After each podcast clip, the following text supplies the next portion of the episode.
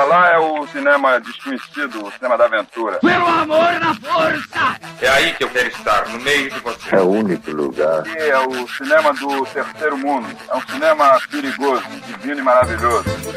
Vamos falar de cinema brasileiro! Vamos falar de cinema brasileiro? Eu sou Débora de Oliveira e vou falar sobre o filme A Grande Cidade, que tem como subtítulo As Aventuras e Desventuras de Luzia e seus três amigos chegados de longe. A obra é de 1966, com direção de Carlos Diegues. A trama conta a história de Luzia, interpretada pela atriz Aneci Rocha, uma retirante do sertão de Alagoas que chega ao Rio de Janeiro em busca do noivo Jazão. Impressionada com a metrópole, Luzia chega ao Rio apenas com uma mala na mão e vai até o Morro da Mangueira, uma favela da cidade atrás do noivo, interpretado por Leonardo Vilar, que prometeu buscá-la com juras de uma vida melhor.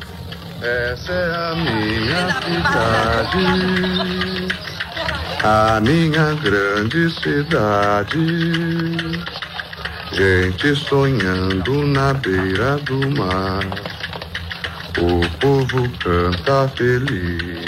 A princípio, a retirante não encontra Jazão, mas conhece Calunga, o típico malandro carioca interpretado pelo ator Antônio Pitanga. Calunga acompanha Luzia na sua jornada e apresenta também para o nordestino Inácio, que acolhe Luzia em sua casa. Se acomode. Vou ficar só por uns dias. O diretor faz uma crítica ao conceito de cidade maravilhosa que o Rio de Janeiro carrega, desde o período em que se passa o filme. Calunga, em uma das cenas iniciais, chega a chamar a cidade de paraíso terrestre. Quem quer que tenha visto o Rio de Janeiro não poderá recusar a sua admiração para as grandes e belas coisas que se oferecem a nossas vistas. Essa é a mais fértil e viçosa terra que há no Brasil. Essa terra é um paraíso terrestre.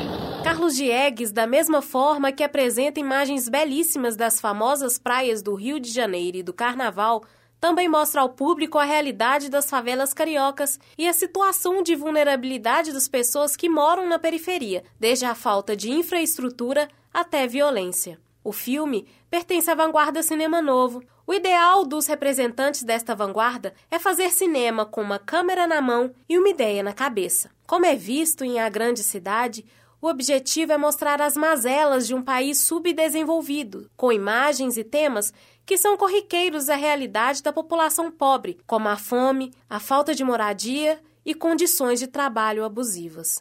Os representantes do cinema novo não tinham interesse de seguir os padrões americanos de cinema. A inspiração dos cineastas da época vinham do neorrealismo italiano e o movimento Nouvelle Vague. Havia uma mistura consistente de ficção com documentário e a realidade, além da forma despojada na produção das imagens. Sem o glamour e toda a pompa hollywoodiana, o cinema novo traz para as telas atores sem muita produção, com aparência que remetesse à pobreza e sofrimento. Deus abandonou a gente há muito tempo. Não diga isso, Josão! Ave Maria, Vale em toda parte. Só a morte. Pelas mulheres, bendita viver com você num lugar decente. Santa Maria, não só cai Onde as coisas estivessem cheias de cor, vendo crescer o que a gente plantasse, os filhos nascendo. Você acha que pode nascer alguma coisa aqui?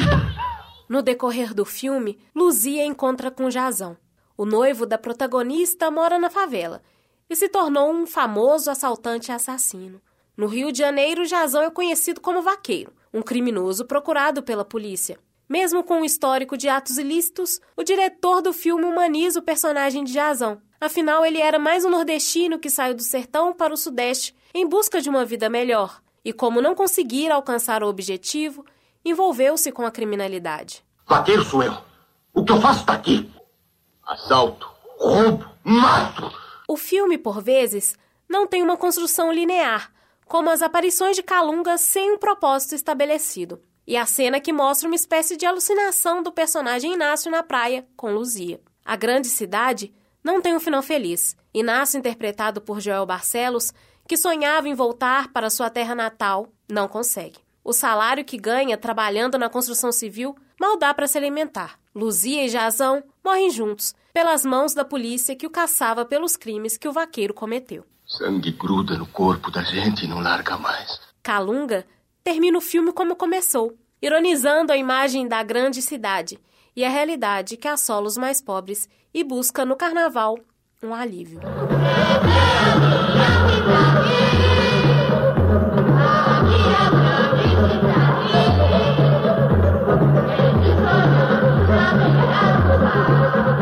Texto e produção: Débora de Oliveira. Edição: Pedro Melo.